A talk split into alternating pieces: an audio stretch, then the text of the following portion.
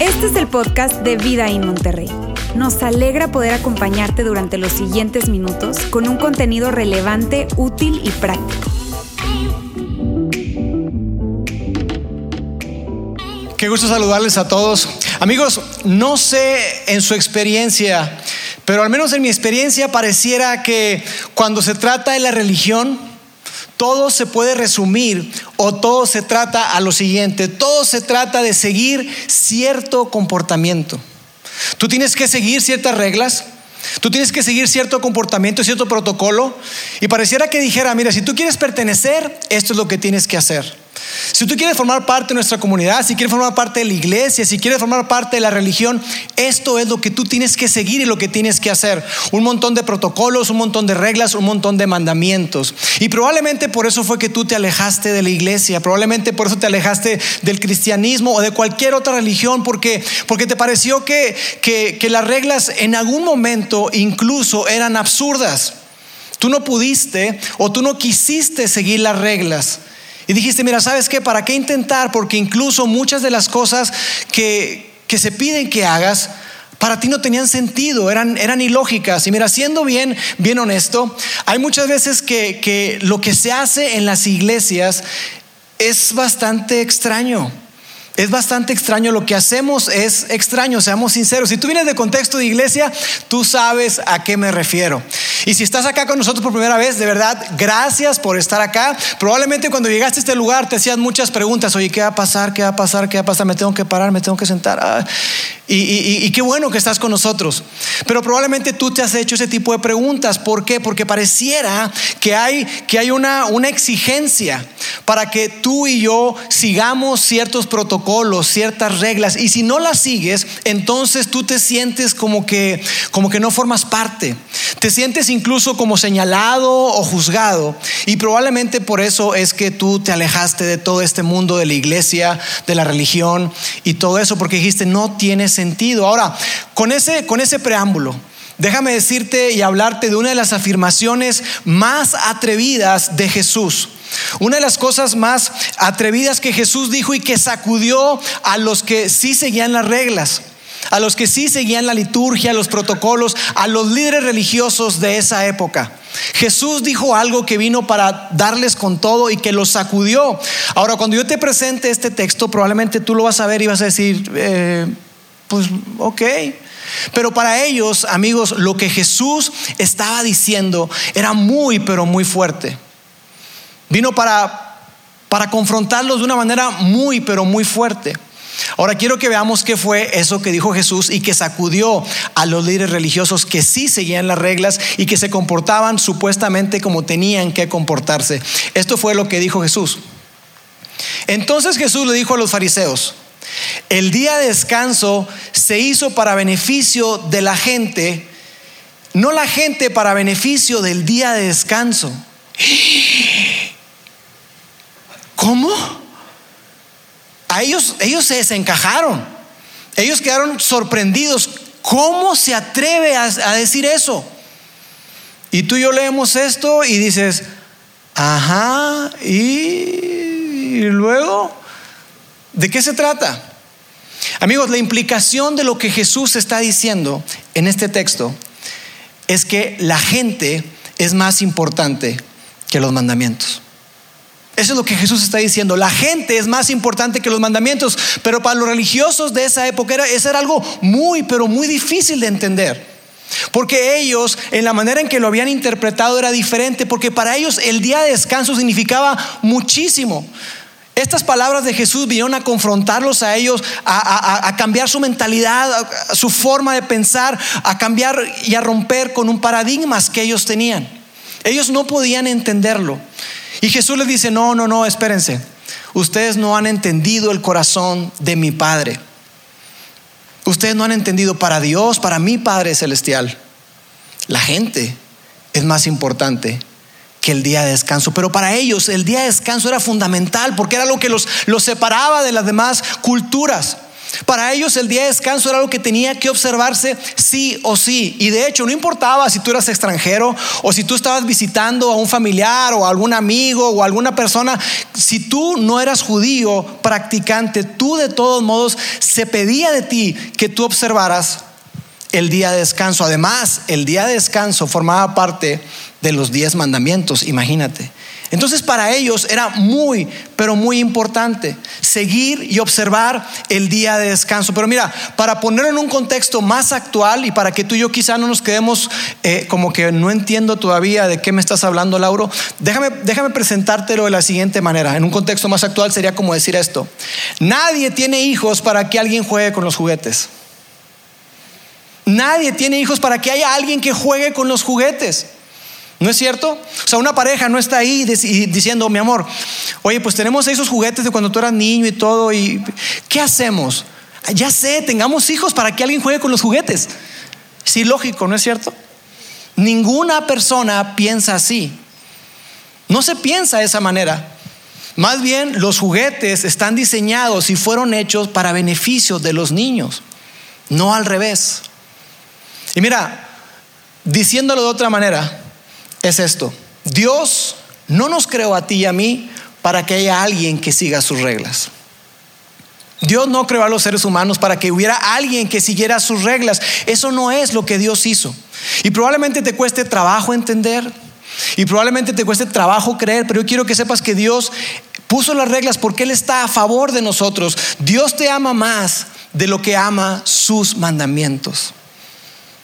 Probablemente te cueste trabajo entender porque los paradigmas que tienes tú, la manera en que has experimentado la religión, la iglesia, todo este onda del cristianismo ha sido que las reglas están primero. Pero lo que Jesús vino a decir es todo lo contrario. Si pensamos tú y yo que la ley está por encima, que los mandatos y las reglas están por encima de la gente, siempre habrá gente lastimada. Siempre habrá gente herida, porque cuando se pone primero la regla por encima de la relación, entonces las cosas no salen bien. Y probablemente tú lo has experimentado. Pero Jesús llega para, para darle la vuelta a toda esta mentalidad. Jesús llega para decir, hey, no, no, no, no es así. Y por eso es que los líderes religiosos no querían tener nada que ver con Jesús. Y por eso es que los líderes religiosos y la gente de esa época se metía con él y se le echaron encima. Porque Jesús vino para decir que no era así. Y más tarde Jesús sería arrestado y sería crucificado por traer y presentar esta clase de mensajes. Porque Jesús hacía algo muy, pero muy notorio. Jesús hacía esto. Cuando los líderes religiosos utilizaron la ley de Dios para manipular, para lastimar a la gente creada a imagen de Dios, ¿sabes lo que hizo Jesús? Inmediatamente Jesús les dijo, hey, ustedes no están representando bien a Dios. Ustedes no están representando bien a Dios. Pero para ellos era tan importante y por eso es que Jesús viene y le dice, hey, ustedes están haciendo mal, ustedes están colocando primero las reglas, primero los mandamientos por encima de las personas y no es así. Es todo lo contrario. Y quizá tú has visto esto, quizá esa ha sido tu experiencia. Tú has visto a líderes religiosos que utilizan su posición para manipular, para torcer y para aprovecharse de su posición y para hacer cosas que tú dices no puede ser. Y eso hizo que tú te decepcionaras de la iglesia y que te decepcionaras de Dios y que dijeras, mira, ¿sabes qué? Toda esta onda no es para mí. Pero yo espero que hoy las palabras de Jesús puedan llegar a tu corazón y que tú te des cuenta cuánto te ama Dios. Que, que, las palabras de Jesús y lo que vamos a ver hoy te hagan capaz de entender el amor tan grande que Dios tiene para ti y para mí. Y que esas decepciones religiosas, que esos paradigmas religiosos, tú seas capaz de verlos de distinta manera y que veas que Dios realmente, Dios está a tu favor. Ahora estamos en la segunda parte de esta serie no estás lejos. Y de lo que hemos venido hablando es que hay un hombre llamado Pedro que está contando su experiencia. Él está hablando acerca de lo que él, lo que él vivió y se lo está diciendo a un hombre llamado Juan Marcos, o mejor conocido como Marcos. Y este hombre se puso a escuchar lo que Pedro le estaba dictando y escribió todo eso y lo documentó. Pero para fines prácticos, esto llegó a ser parte de lo que hoy conocemos como la Biblia, esta colección de manuscritos antiguos. Pero quiero que tú y yo tengamos esta idea, que, que, lo que Marcos escribe, lo que Marcos está documentando, no es otra cosa sino la experiencia de Pedro con Jesús. Eso es. Es la experiencia que tuvo Pedro en su caminar con Jesús. Y para, para Pedro, el mensaje de Jesús era claro, era simple, pero era muy poderoso. Y el mensaje es este. Ha llegado el momento. Se ha cumplido el tiempo. Ha llegado el momento. El reino de Dios ya está cerca. Hay una manera nueva que Dios está introduciendo para que tú y yo podamos relacionarnos con Él. ¿Y cuál es? Y continúa el texto ahí. Cambien su manera de pensar y de vivir. Es decir, arrepiéntanse. Arrepentimiento tiene que ver un cambio de mente, un cambio de mentalidad. Jesús vino para decir, hey, abracen esta nueva idea. Este mensaje que tengo yo para ustedes. Cambien su manera de pensar y de vivir y crean en la buena noticia. Crean en la buena noticia. Ese es el mensaje de Jesús, el mejor mensaje que tú y yo podemos recibir. Y la semana pasada Roberto nos compartía acerca de, este tiempo en el que eh, Jesús, está, Jesús está en Capernaum, que aquí vamos a poner el, mapa, cerca de, Galilea, y Jesús está aquí en esta zona. Y está con sus primeros discípulos, está con, con Andrés, está con Simón Pedro, está con Santiago y está con Juan. Y él llega y, está con ellos y llegan a, a, ese lugar y conocen a un hombre llamado Leví. Y ahí está Leví, pero hay un asunto con Leví. Y eso lo veíamos la semana pasada, que Leví es un recaudador de impuestos, no es una persona común y corriente. Leví es un hombre que, que es visto por todos como un traidor a la patria, es un hombre que es visto por todos como un aprovechado, un corrupto, una persona que incluso, déjame decirte, su testimonio en un juicio no era válido, porque era una persona cero confiable. Era una persona que había sido excomulgada de la sinagoga, él no podía pararse en la sinagoga, no podía entrar a la sinagoga. Y era una persona que incluso para su familia era una vergüenza. Ese es Leví. Y veíamos que, que Jesús llega y ve a este hombre y ahí está Pedro. Y ahí está Pedro. Y me imagino ya Pedro observando porque, porque Jesús hace algo. Jesús hace algo muy diferente a lo que Pedro está esperando. Jesús empieza a acercar a Leví y probablemente Pedro está diciendo, ándale chiquito, ahora sí. Jesús te va a decir hasta lo que te vas a morir, desgraciado. Pero Jesús se acerca y le dice, Leví, sígueme, sígueme. Y yo me imagino a Pedro, ¿qué onda? Jesús, tú no sabes lo que Él ha hecho. Jesús, tú no sabes lo que Él me ha costado a mí y a mi familia. Jesús, mira, no está bien que seamos visto con Él. Jesús, mira, yo no sé cuáles son los requisitos para seguirte. Gracias por invitarme, pero yo no sé cuáles son los requisitos, pero déjame decirte una cosa, los requisitos que sean, no los quiero saber, este vato no los cumple. No los cumple, no los puede cumplir. Y Jesús le dice, le dice a Leví, sígueme, sígueme. Vamos a ver qué fue lo que sucedió. Dice ahí, sucedió que mientras Jesús estaba sentado a la mesa, o sea, Jesús está en casa de Leví. Dice, está sentado a la mesa en la casa de Leví. Amigos, por el lado que lo veas, esto está mal. Esto está mal porque mira, ir a la casa de alguien, cenar o comer con alguien era algo muy, pero muy personal. Y era señal de amistad, era señal de aceptación. Y además en esa cultura eran, ciudades muy pequeñitas y como esos vecindarios, ¿no? Donde todo el mundo sabe de todo lo demás. No, que él anduvo con aquella y con aquella, ahora anda con este y que no, y el hijo de ese no es de él y que, ay, saben todo, ¿no es cierto? Ya me metí muy adentro yo, ¿verdad? Pero esta era la manera en la que la gente vivía y entonces sabían todo, sabían absolutamente todo y por eso estaba la preocupación de que, hey, híjole, nos van a ver con él.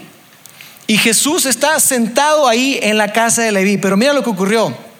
Dice ahí que también muchos cobradores de impuestos y pecadores, porque acuérdate que había dos categorías, pecadores y recaudadores de impuestos, estaban ahí, dice, se sentaron a la mesa con Jesús y sus discípulos. Entonces lo que Leví hizo, cuando Jesús lo invita, le dice, sígueme, ¿sabes lo que hizo? Leví fue a la oficina, le dijo, amigos, me retiro, pero ¿qué creen? Hacer una fiesta de despedida. Todos están invitados en mi casa. Va a haber cerveza, vino, lo que ustedes quieran. Y ahí están ellos, todas esas personas que Leví invitó a su casa, fueron y estaban ahí comiendo con Jesús. Ahí estaban ellos. Dice aquí que ya eran muchísimos los que lo seguían. Había muchas personas que estaban siguiendo a Jesús. Pero juntamente con ellos también estaba un grupo de líderes religiosos y están observando, están observando todo, porque Jesús empieza a volver muy popular. Y el mensaje de Jesús, el reino de Dios está cerca, el reino de Dios está cerca, el reino de Dios está cerca, era tan atractivo que estas personas dicen, a ver, quiero ver de qué se trata. Y entonces ellos van y están observando, observando todo. Dice así, cuando los maestros de la ley religiosa, que eran fariseos, y continúa ahí, lo vieron comer con los cobradores de impuestos y otros pecadores, le preguntaron a los discípulos. Estos hombres que están ahí están observando y por supuesto ellos no entran a casa de Leví porque eso los iba a dejar ceremonialmente impuros, porque Leví era de lo peor, de lo peor, de lo peor. Entonces ellos están ahí a lo lejos viendo, observando todo. Ellos no entraron. Pero desde lejos, estos fariseos, que la palabra fariseo significa separado, ellos se apartaban de todo lo que fuera inmundo y veían a la gente por menos. Y estas personas están ahí, están observando lo que Jesús está haciendo, que está con Leví y que está con un montón de gente, y le preguntan lo siguiente, ¿por qué? ¿Por qué come con semejante escoria? Híjole, qué fuerte. ¿Por qué come con esa basura de personas? ¿Por qué hace eso Jesús? Mira, nosotros ni siquiera podemos sacar cita para un café con Él. Pero Él sí come con esas personas. ¿Cómo? Además Jesús es un rabí, Jesús es un maestro, Jesús es alguien que se supone representa a Dios. Él debería saber que eso no está bien. ¿Por qué está haciendo eso Jesús? ¿Y sabes qué hizo Jesús? Jesús no se disculpó, dijo, ah, ay, no debería estar aquí. No, Jesús fue claro y fue contundente. Y Jesús dice lo siguiente, dice, cuando Jesús los oyó, les dijo, la gente sana no necesita médico, los enfermos sí. Y yo imagino a Jesús adentro de casa de Leví, con aquellas personas afuera, diciendo, la gente sana no necesita médico, los enfermos sí. Imagínate, y ahí está Jesús sentado a la mesa con Leví y con sus amigos. Y probablemente ellos con el vino y comiendo. ¿Eh? ¿Cómo? Pero Jesús no se anda por las ramas. Y Jesús le dice, amigos, ustedes están enfermos. La gente lo sabe y sospecho que ustedes también. Pero ¿sabes qué?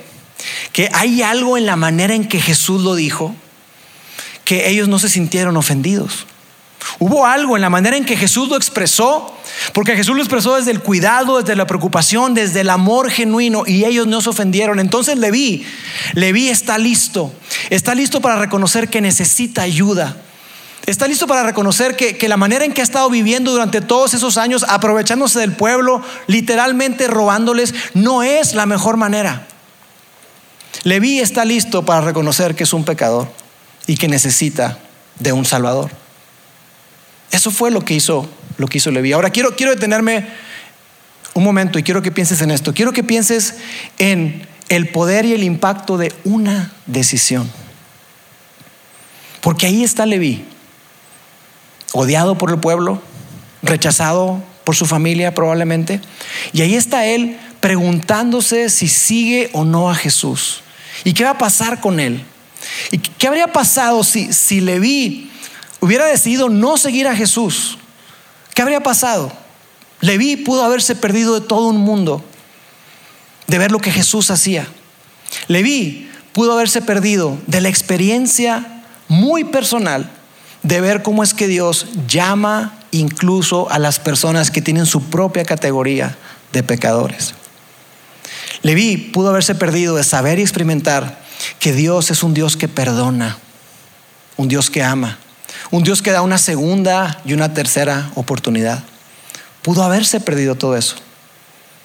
Y sabes, hoy me, me llega la pregunta para cada uno de nosotros, ¿y tú? ¿Y tú? Tú que nos estás viendo de nuestra transmisión online, ¿qué de ti? ¿Sabes lo que está en juego al aceptar o no que necesitas ayuda? ¿Sabes lo que está pendiendo en la balanza de tu decisión de reconocer que necesitas ayuda? Probablemente no. Pero ese amigo, ese familiar, esa persona que te ha mandado mensajes, que te ha dicho, sí lo sabe. Tu esposo, tu esposa, sí lo sabe. Tus hijos lo saben. Cuando te dicen, papi, ya no tomes. Mami, mamá, ¿sabes que no me gusta? No me gusta cuando me tratas de esa manera, mamá. ¿Sabes lo que está en juego de tu decisión de reconocer que necesitas ayuda? Lo que está en juego, amigos, es demasiado, es demasiado grande. Un mundo, una libertad, una paz, una relación que probablemente no has experimentado y no experimentarás hasta que tú estés dispuesto a dar un paso. Y sabes, tú y yo somos invitados por Jesús todos los días a seguirle. Así como fue Leví, tú y yo somos invitados por Jesús para que le sigamos y para que vivamos una clase de vida mucho mejor, una vida mucho más alta, una vida de trascendencia, una vida de significado. Tú y yo somos invitados por Jesús para seguirle todos los días. Así que continúa el texto ahí. Dice que Jesús les dice eso y después dice, no he venido a llamar. Y probablemente eso llamó la atención de Pedro y, lo pudo haber hecho que se sintiera mal, porque lo que está diciendo es que no he venido a convocar, no he venido a, invitar a quienes, mira a quienes, no he venido a llamar a los que se creen justos, sino a los que se saben que son pecadores. Y ahí está Pedro, en la mesa con Jesús y los demás discípulos, con todas esas personas, y probablemente Pedro dice, órale, yo también. Jesús, sí entiendo yo, sé que soy pecador, pero hay niveles. O sea, Leví está acá. Yo soy pecador mediano. Pero ¿sabes qué hizo Jesús? Y esto es brillante. Jesús puso a todos en el mismo plano. Jesús puso a todos en el mismo recipiente, en el mismo barco y, y diciéndole, ¿saben qué? Todos a quienes yo llamo están enfermos. Todos a quienes yo invito a seguirme son pecadores y necesitan de un Salvador. Pero también todos son invitados a formar parte de este reino que yo vengo a establecer. Y eso, amigos, es increíble. Que no importa lo que hayas hecho, no importa qué tan pecador te consideres o qué tan justo te puedas considerar, Jesús nos pone a todos en el mismo nivel y te dice, ¿sabes qué? Tú necesitas de un Salvador porque todos están enfermos y yo soy ese médico para cada uno. Eso es lo que Jesús está diciendo. Ahora, algo muy interesante es que en tiempos antiguos la gente no hacía proselitismo religioso. La gente no evangelizaba, la gente no iba casa por casa, como vemos ahora los testigos de Jehová u otras personas que van casa por casa tocando la puerta, tratando de que la gente se convierta de una religión a otra. Eso no era lo que la gente hacía. O sea, no había un judío que fuera con una persona pagana, que tuviera otros dioses, que, que no fuera monoteísta y que dijera, oye, no, no, no, deja eso, mira, hazte judío. Eso no existía. Porque en aquellos tiempos los dioses eran como apps. Como las apps que tienes en tu teléfono, así eran. Entonces, ¿quieres tener buena cosecha? ¿Quieres que llueva? ¿Quieres que, que te vaya bien en la guerra? ¿Quieres que tu hijo sane? No te preocupes. Hay un Dios para eso. Hay un Dios para eso. Y entonces la gente decía, no, no era como que sustituían un Dios por otro, sino más bien lo agregaban a su lista de dioses que tenían. Oye, que tu Dios hace qué cosa. Oh, qué chido. ¿Cómo se llama tu Dios? Oye, ¿no tendrás ahí una estatua o algo para más o menos ver cómo es? Ay, ok, préstamelo. Lo copiaban y lo ponían en su nicho. Era lo que hacían.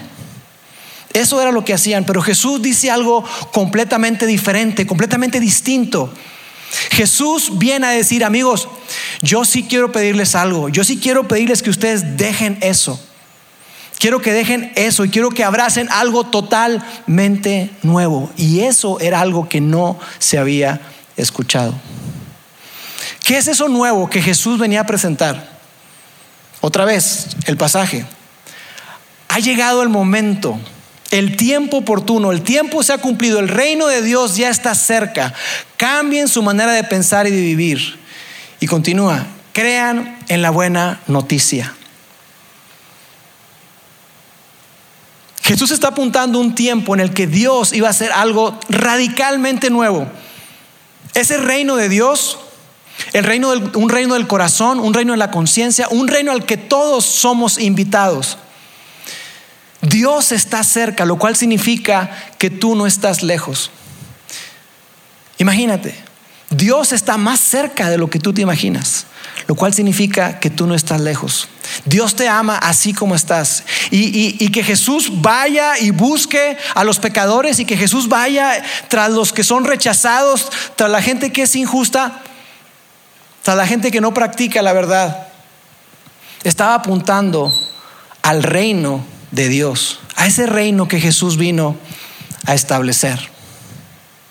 Y así que Jesús, para ejemplificar a qué se está refiriendo con esto nuevo y que deja eso atrás, yo no te estoy pidiendo que, tú sustituyas o que, o que, cambies, perdón, o que tú eh, eh, ajustes o que le agregues a lo que ya tienes, sino más bien yo quiero pedirte que hagas algo nuevo, que tú abraces algo nuevo. Para ejemplificar eso nuevo, Jesús pone un ejemplo y dice así en esta historia. Nadie arregla un vestido viejo con un retazo de tela nueva. Ahora nosotros acá estamos acostumbrados a donar ropa, ¿no es cierto? o te deshaces de ella. Pero en aquel entonces la ropa era muy, pero muy cara. Entonces lo que hacían era que la cosían, la reparaban, la parchaban. Y Jesús les dice, nadie arregla un vestido viejo con un retazo de tela nueva. ¿Por qué? Porque la tela nueva se encoge y rasga el vestido viejo y entonces se romperá. Es decir, el vestido o la prenda se echa a perder. Y ellos estaban ahí escuchando eso y, ajá, eso ya lo sabemos Jesús. Pero Jesús les da otra ilustración y dice así, tampoco nadie echa vino nuevo en cueros viejos, porque el vino revienta los cueros. Y después continúa, así se dañan tanto el vino como los cueros. Mira, para ti, para mí puede que no nos quede muy claro esto, pero la ilustración es la siguiente. Lo que está diciendo Jesús es que cuando una persona vaciaba vino, tenía que vaciarlo en un recipiente de cuero nuevo, porque si el cuero era viejo, cuando está el proceso del vino nuevo que se está fermentando apenas, está en ese proceso de fermentación, empieza a haber presión y el cuero se estira. Y si el cuero era viejo, ese odre era viejo, se reventaba y se echaba a perder tanto el odre, el recipiente, como también el vino. Eso es lo que Jesús está diciendo. Se dañan tanto el cuero como los vinos. Entonces lo que Jesús está diciendo es que hay algo nuevo que Él está introduciendo, una nueva enseñanza. El nuevo mensaje de Jesús vino para cambiarlo absolutamente todo. Y Jesús está diciendo, hey, Ustedes tienen que entender esto. Yo no vine para agregar cosas, yo no vine para ajustar el sistema, yo no vine para eso, yo vine para introducir algo nuevo. Y la ilustración del vestido roto y el cuero reventado estaba apuntando justamente a eso. Estaba apuntando a que querer casar ambos sistemas el sistema religioso judío, con todos sus mandamientos, con todas las cosas que les pedían, con este nuevo mensaje de Jesús, lo que él está diciendo es que eso no era posible mezclarlo. Jesús está trayendo algo totalmente nuevo, algo radicalmente nuevo. Y pretender mezclar, pretender combinar las cosas era tan absurdo y tan ridículo e imposible como querer parchar un vestido viejo con tela nueva. Era tan ridículo y tan absurdo como querer colocar vino nuevo en un cuero, en un odre viejo. Jesús está trayendo un nuevo movimiento. Él está estableciendo algo totalmente nuevo. Jesús está construyendo su eclesía, su asamblea, ese grupo de personas que serían quienes impulsarían el mensaje. Jesús está hablando de eso. Jesús no vino a abrogar la ley. Jesús no vino para hacer un lado la ley, para, para no cumplir la ley. Más bien Jesús vino para cumplirla toda, toda la ley, todos los mandamientos. Pero ¿sabes qué? Jesús también llegó para jubilarla. Porque una vez que la ley cumple su propósito, que es apuntarte a que tú y yo somos pecadores y que necesitamos un Salvador, la ley ya cumplió con su meta. Entonces necesitamos algo nuevo. Y eso es lo que Jesús está diciendo. Está diciendo que ambas cosas, ese sistema religioso judío del primer siglo y lo que Él viene a introducir, ambas cosas son incompatibles. No hay manera de mezclarlas. No hay manera de, sumar una a otra.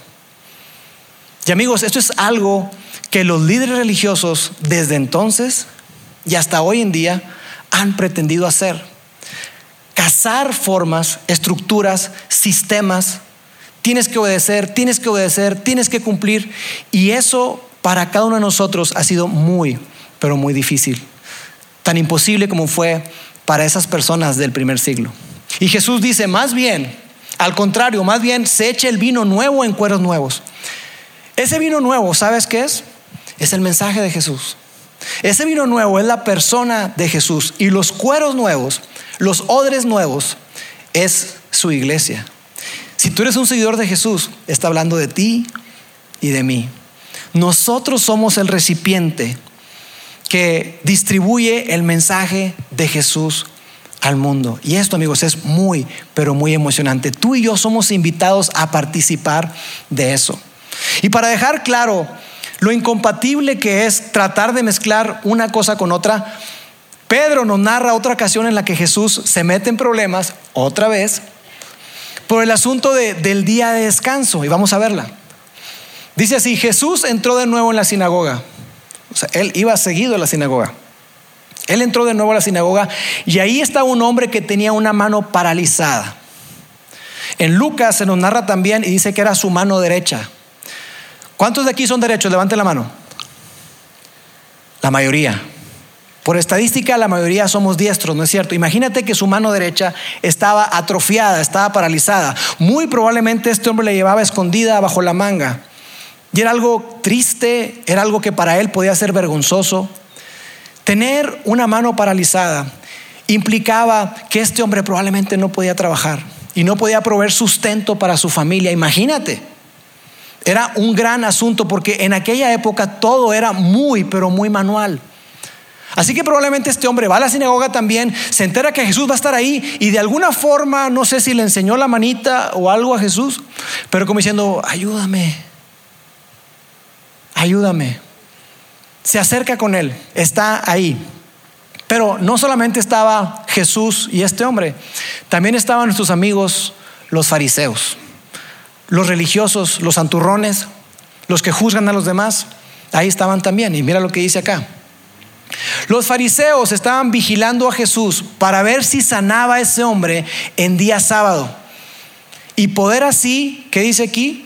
Acusarlo de trabajar en día de descanso. Pedro jamás olvidó a esas personas, porque su corazón estaba enfocado en tratar de sorprender a Jesús haciendo algo que para ellos estaba mal, que estaba eh, violando la ley. Porque mira, el día de descanso, te decía al principio, era tan importante. Tú podías eh, eh, rescatar a alguien que se estaba ahogando, o si estaba cayendo en un barranco, algo así, ahí sí podías intervenir. Pero darle asistencia médica a alguien, ayudar a una persona, no, no, no, eso estaba fuera de cuestión. Eso era pecado. Entonces ellos estaban ahí para ver qué hacía Jesús, buscando poder acusarle. Entonces Jesús dice aquí, le dijo a ese hombre que tenía la mano paralizada, levántate y ponte enfrente a todos. Y yo imagino a esta persona así diciendo, no, no, no, no quiero que me vean porque me pasas al frente. Y Jesús, yo me lo imagino probablemente poniendo la mano sobre este hombre, abrazándolo, y les da una lección a los líderes religiosos. Y entonces Jesús les pregunta, dice así, luego Jesús les dijo, ¿qué se debe hacer en el día de descanso? ¿Qué es lo que se debe hacer? ¿El bien o el mal? ¿Qué se debe hacer en el día de descanso? ¿El bien o el mal? Es decir, ¿para qué nos dio Dios la ley? ¿De qué se trata? ¿Para qué existe la ley? ¿Para qué está? ¿Es para que se cumplan las reglas? ¿Para que se cumplan los mandamientos? ¿Para eso, para eso existe la ley? O sea, nosotros, nuestro propósito en la vida es cumplir con las reglas y con la ley de Dios o hay algo más. Jesús lo ilustra de otra manera, le dice, ¿para qué? ¿Qué se debe hacer? ¿El bien o el mal? ¿Salvar una vida o destruirla? Digo, la situación de este hombre probablemente era muy apremiante. Y yo me lo imagino ahí, acuérdate que está delante de todos. Y Jesús está dando un ejemplo con él ahí. ¿Se debe hacer el bien o el mal? ¿Se debe salvar una vida o destruirla? Jesús reconoce y sabe que en él está la capacidad para darle vida o dejarlo así como está este hombre. En otras palabras, lo que Jesús está diciendo es esto. ¿La ley de Dios existe para beneficiar a Dios? ¿Para eso existe? Mira, yo no sé cuál sea tu experiencia en la iglesia. A mí me encantaba ir a la iglesia cuando era niño. Cuando era adolescente, no tanto. Y sí hubo momentos en los que yo me preguntaba y decía, oye, ¿de qué se trata? Porque pareciera que, los mandamientos y las reglas y tienes que obedecer me estaban jugando muy en contra y decía, oye, no, esto no, no, no puede ser. O sea que se trata nada más, o sea, esto es, esto es para beneficio de Dios o cómo. Y eso es lo que, lo que Jesús está haciendo que la gente pueda meditar. O por otro lado, lo que está diciendo, o existe para beneficiar a quienes Dios ama. La ley, el mandamiento está encima de las personas o las personas por encima de los mandamientos.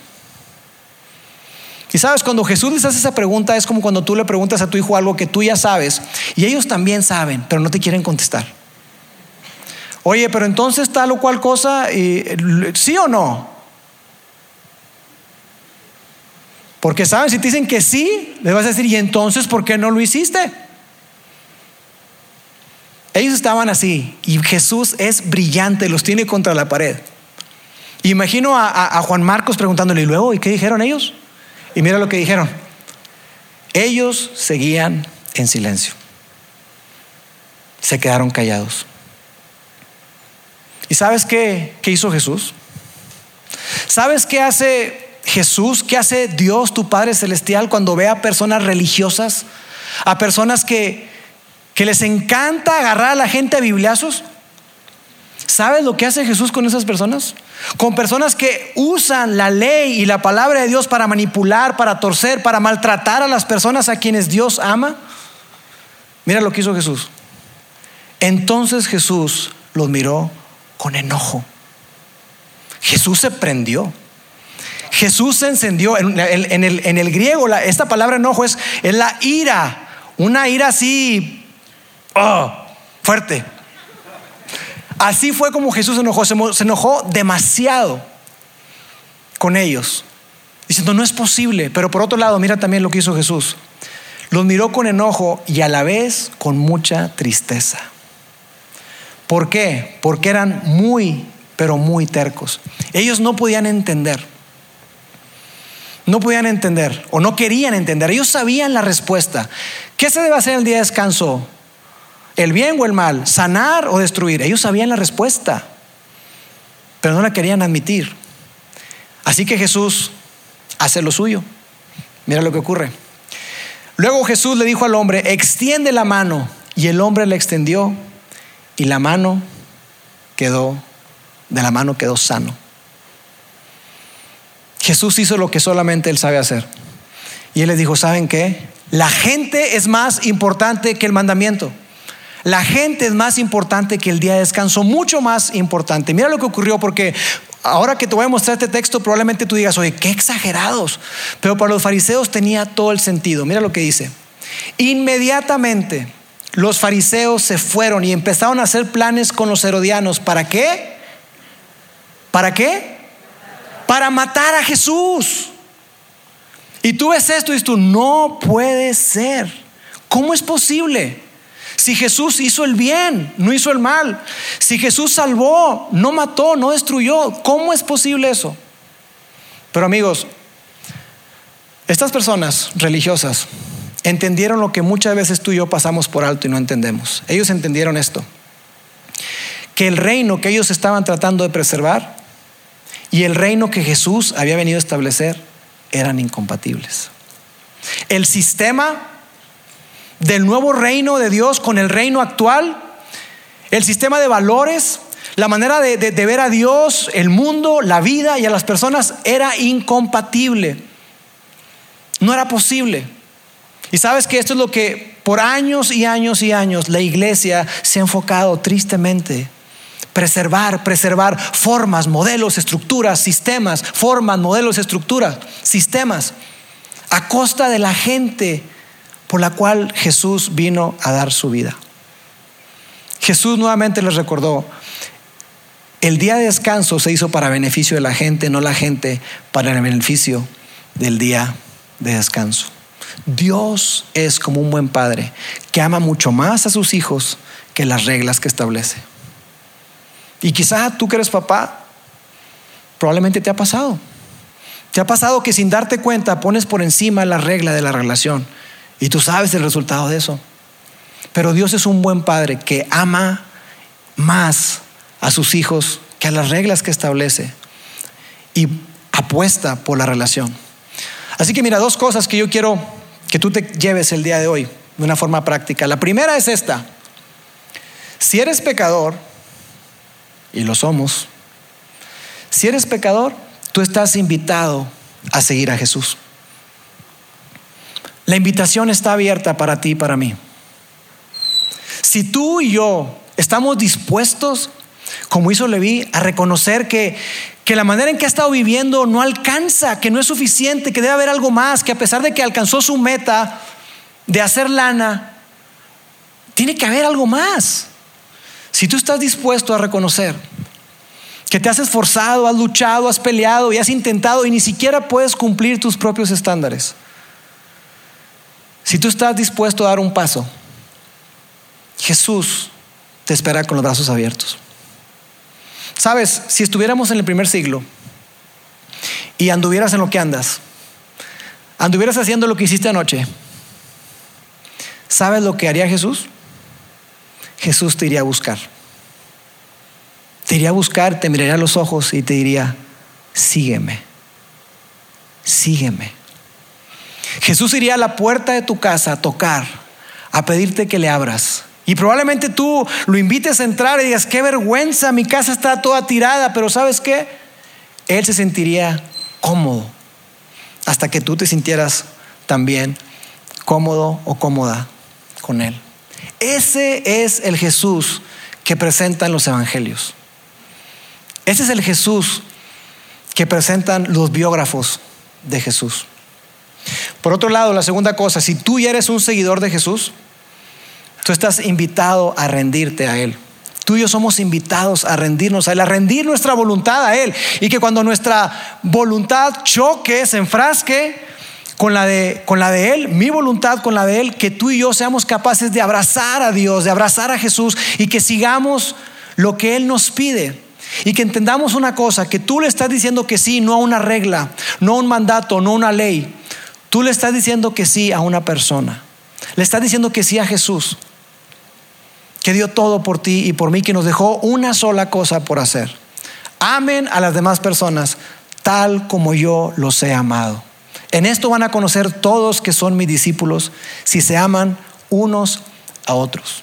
Y por eso es que decimos en este lugar constantemente que seguir a Jesús hace que tu vida sea mejor y te hace mejor para la vida. Seguir a Jesús, no solamente creer, seguir a Jesús, porque la diferencia amigos, está en el hacer, en seguir de una manera activa, constante, día a día, dar un paso y seguir a Jesús, dar un paso y seguir a Jesús. Leví descubrió esto. Leví descubrió esto porque él siguió a Jesús y después se convirtió en uno de sus biógrafos. Leví tenía gente que trabajaba para él y probablemente estaban tomando nota de todo lo que Jesús estaba haciendo. Y en un momento, quizá porque tenía que ver con su propia experiencia, lo que había vivido, Leví escribió un momento en el que Jesús dijo, vengan a mí todos los que están trabajados y cargados, y yo les haré descansar. Vengan a mí todos aquellos que, que probablemente han estado caminando en cierta dirección, y que hoy te das cuenta que probablemente lograste tus metas. Lograste emprender, lograste consolidar, lograste avanzar, pero hoy te das cuenta que estás cargado, que estás trabajado, que emocionalmente estás drenado. Vengan a mí y yo les daré descanso. Y después continúa y dice así, lleven mi yugo sobre ustedes. Tú tienes un yugo, yo tengo un yugo, una manera de dirigir nuestra vida. El yugo hablaba de unas yuntas que hacían para los animales, para la ganadería, para la agricultura. Y él dice, hey, tú tienes un yugo, tú tienes una manera de dirigir tu vida, de actuar, de pensar. Yo quiero que dejes eso a un lado, déjame liderarte. Déjame liderarte, déjame mostrarte la dirección. Probablemente hoy tú te has dado cuenta que esa, ese camino que has seguido, esa dirección que has seguido, no te ha dejado en el destino que tú querías. Déjame liderarte. Eso es lo que Jesús está diciendo. Y después continúa. Aprendan de mí que soy manso y humilde de corazón. Manso significa poder en control. Y fíjate cómo Jesús viene y dice, aprendan de mí que soy majestuoso y todopoderoso, humíllense ante mí. Aprendan de mí, soy manso y humilde de corazón. Pongo a otros primero antes que a mí. Pienso en otros antes que en, que en mí. Aprendan de mí y entonces hallarán descanso para su alma. Amigos, el reino de Dios, la increíble noticia que Jesús vino a traer es que tú no estás tan lejos. Tú no estás tan lejos porque Dios está cerca, porque Dios dio el primer paso y el segundo y el tercero, y Dios está a la puerta de tu corazón y el mío. Tú y yo no estamos tan lejos. Y cuando tú y yo nos damos cuenta de eso y abrazamos ese mensaje de Jesús, que el reino de Dios está cerca, que Dios está cerca, entonces nuestra vida es transformada y nuestra eternidad cambiada. Y esa es la invitación de Jesús para ti y para mí. Permíteme orar. Dios, te doy gracias. Padre, gracias porque podemos descansar en ti. Hoy queremos ser liderados por ti, dirigidos por ti. Queremos seguirte, Dios. Reconocemos que todos los que estamos aquí te necesitamos, te necesitamos tanto, Dios. Padre, gracias por enviar a Jesús para traer esa buena noticia. La buena noticia es salvación. La buena noticia es que podemos tener una relación contigo cuando damos un paso. Cuando reconocemos que te necesitamos y que tenemos un Salvador, que es Cristo el Señor. Padre, hoy nos encomendamos en tus manos, hoy ponemos nuestra vida en tus manos, Dios. Ayúdanos cada día a saber qué hacer, ayúdanos cada día a depender de ti, ayúdanos cada día a seguirte con todo nuestro corazón. Te amamos. En el nombre de Jesús. Amén. Sigue conectado a los contenidos de Vida en Monterrey a través de nuestro sitio web y de las redes sociales. Muy pronto estaremos de vuelta con un nuevo episodio.